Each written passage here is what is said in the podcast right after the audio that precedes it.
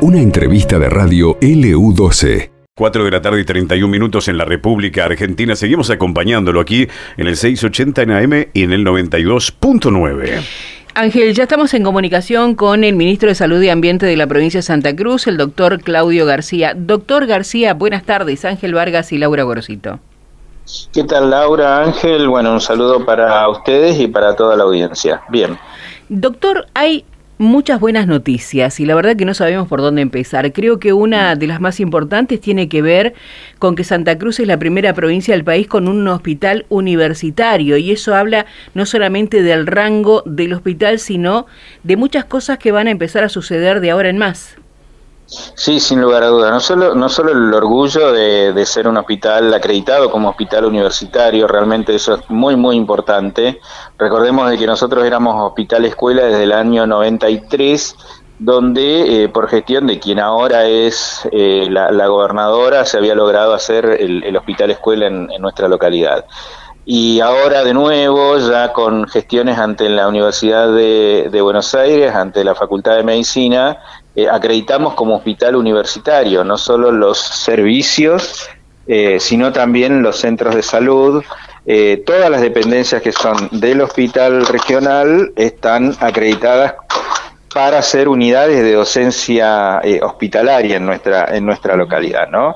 eso nos da la posibilidad de que se hagan carreras de especialistas certificadas como especialistas universitarios la posibilidad de que estudiantes de la carrera de medicina eh, tengan la posibilidad de hacer su unidad docente hospitalaria, su UDH, es decir, el, tercero, cuarto, quinto y sexto año de la facultad.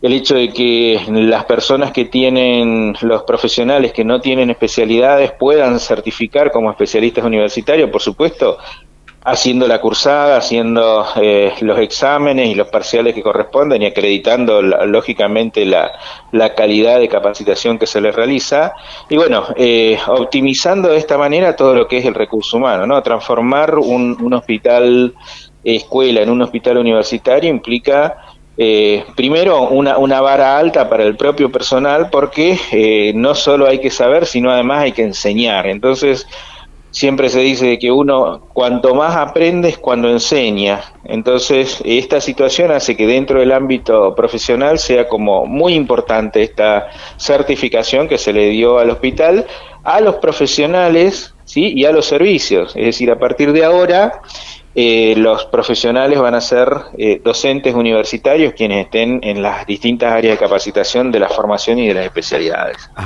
Eh, yo le iba a preguntar, doctor, ¿y qué requisitos debió reunir el hospital concretamente para lograr de ahora en más esta certificación? Bueno, la verdad que fueron muchos, sí, muchos, porque eh, llevamos casi más de medio año. Primero comenzamos con un convenio marco con, con la universidad y con la Facultad de, Ciencias Médicas de, la Universidad de, de Buenos Aires en, esta, en esta etapa de una voluntad de partes de hacer un trabajo en conjunto. ¿no?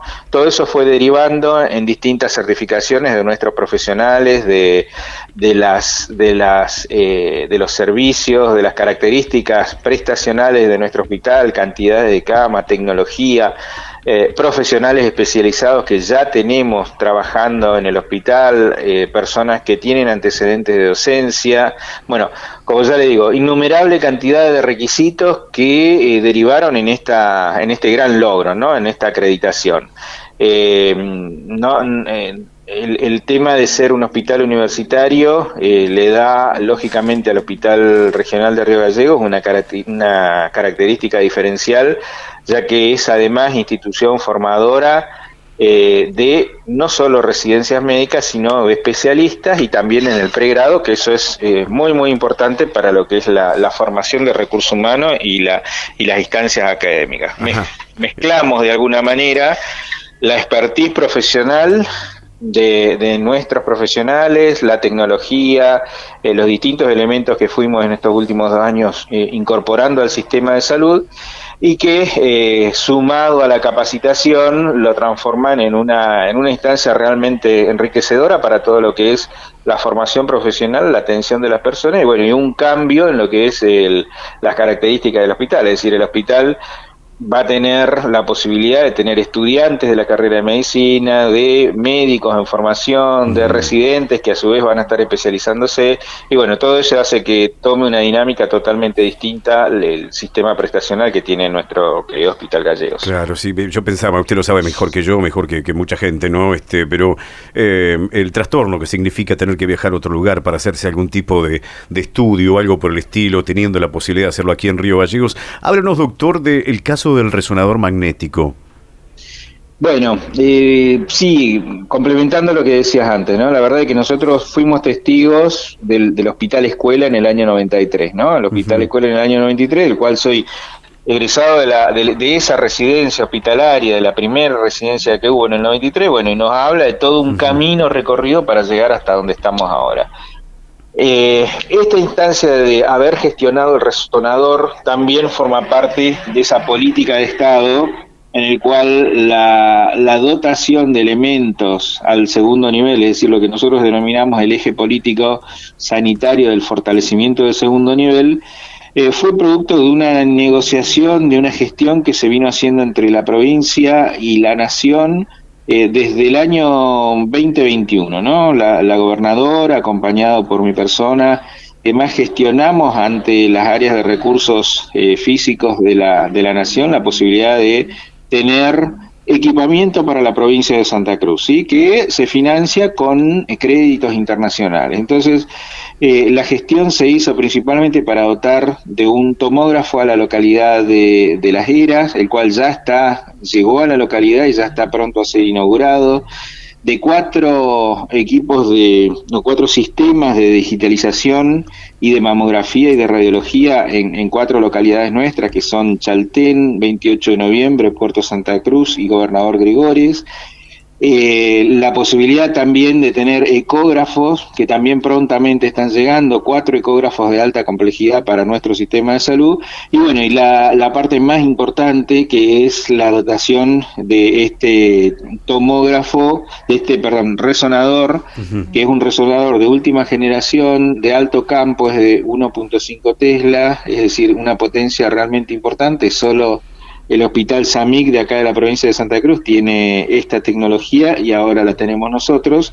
Y la verdad es que es el corolario de una, de una gestión, de un esfuerzo que se viene haciendo por parte de la gobernadora, por parte de este ministro y de los distintos equipos que eh, se logró tener ya eh, el resonador en nuestras tierras. ¿no? Ahora nos quedan eh, por lo menos 60 días, entre 30 y 60 días para la instalación del equipo. En estos momentos estamos haciendo las, las capacitaciones del recurso humano para lo que es el funcionamiento, para que a través de redes de la provincia conozcamos, eh, hagamos conocer a todos los hospitales cuáles son las potencialidades, cuál es la característica correcta de la realización de las, de las resonancias y a quién solicitarlo y en qué nos va, a, nos va a ayudar. Y bueno, eh, es un proceso y un gran orgullo para nosotros tener esta situación. ¿no? Creo que son dos, como, dos cosas muy, muy importantes que se dieron en estos días que es básicamente el reconocimiento del Hospital Gallego y ahora tener ya el resonador en nuestras tierras, ¿no? El, otro tema que también queremos charlar, ya que lo tenemos en línea, vamos a aprovechar, eh, es la llegada de las vacunas antigripales. ¿Ya comienza la campaña? ¿Ya se lanza? Sí, correcto. Hoy a la mañana hicimos el lanzamiento de la campaña antigripal en, forma conjunta con todo el país. ¿no? El, lanzamiento fue nacional, nosotros hicimos simbólicamente el, lanzamiento de la campaña eh, de vacunación eh, desde el Hospital Regional Río Gallegos y ya están las vacunas en, la totalidad de las localidades y ya desde hoy comienza todo el proceso de vacunación, recordando siempre quiénes son aquellas personas que inicialmente van a ser vacunadas. Estamos con una provisión de vacunas que se hizo eh, con bastante anticipación comparado con años anteriores, y esto es fruto de, de, las gestiones que se hicieron entre las provincias a través del COFESA y el Ministerio de Salud de la Nación, de tener lo más pronto posible antes de la llegada del invierno las vacunas y de esa manera alargar con tranquilidad todo el proceso vacunatorio. Eh, primero se va a vacunar al personal de salud, a los niños entre 8 y 24 meses, a los mayores de 65 años de edad, a las mujeres embarazadas, a aquellas personas que tienen patologías, que tienen comorbilidades, que tienen entre 2 y 64 años, y ese es en este momento el, objetivo prioritario de esta primera etapa de vacunación que va destinada principalmente a proteger a, quienes nos cuidan, ¿no? Así que eh, hoy comienza en toda la provincia, ya están todas las localidades vacunando, eh, el país comenzó a vacunar de un modo muy temprano y bueno, lo que se busca con esto es seguir previniendo. Y aprovechamos la oportunidad también no solo de la vacunación antigripal, sino también de actualizar todo lo que es el calendario de vacunación eh, no solo en contra de COVID, con, con, la quinta dosis o la tercera o cuarta si, si la gente no lo tiene, sino también con todo el calendario eh, de vacunación completo que es el que rige hoy en la, en la República Argentina y que en estos tres años de pandemia, marzo es justamente el, el tercer año que llevamos nosotros en pandemia, eh, nos hizo de que se retrasen muchas de estas acciones preventivas. Así que estamos trabajando fuertemente en, recuperar todo ese tiempo que estuvo abocado el sistema de salud, principalmente a todo lo que fue el manejo y la gestión de la pandemia. ¿no? Eh, doctor, ¿y la vacuna bivariante se puede poner, se puede colocar conjuntamente con, con la antigripal?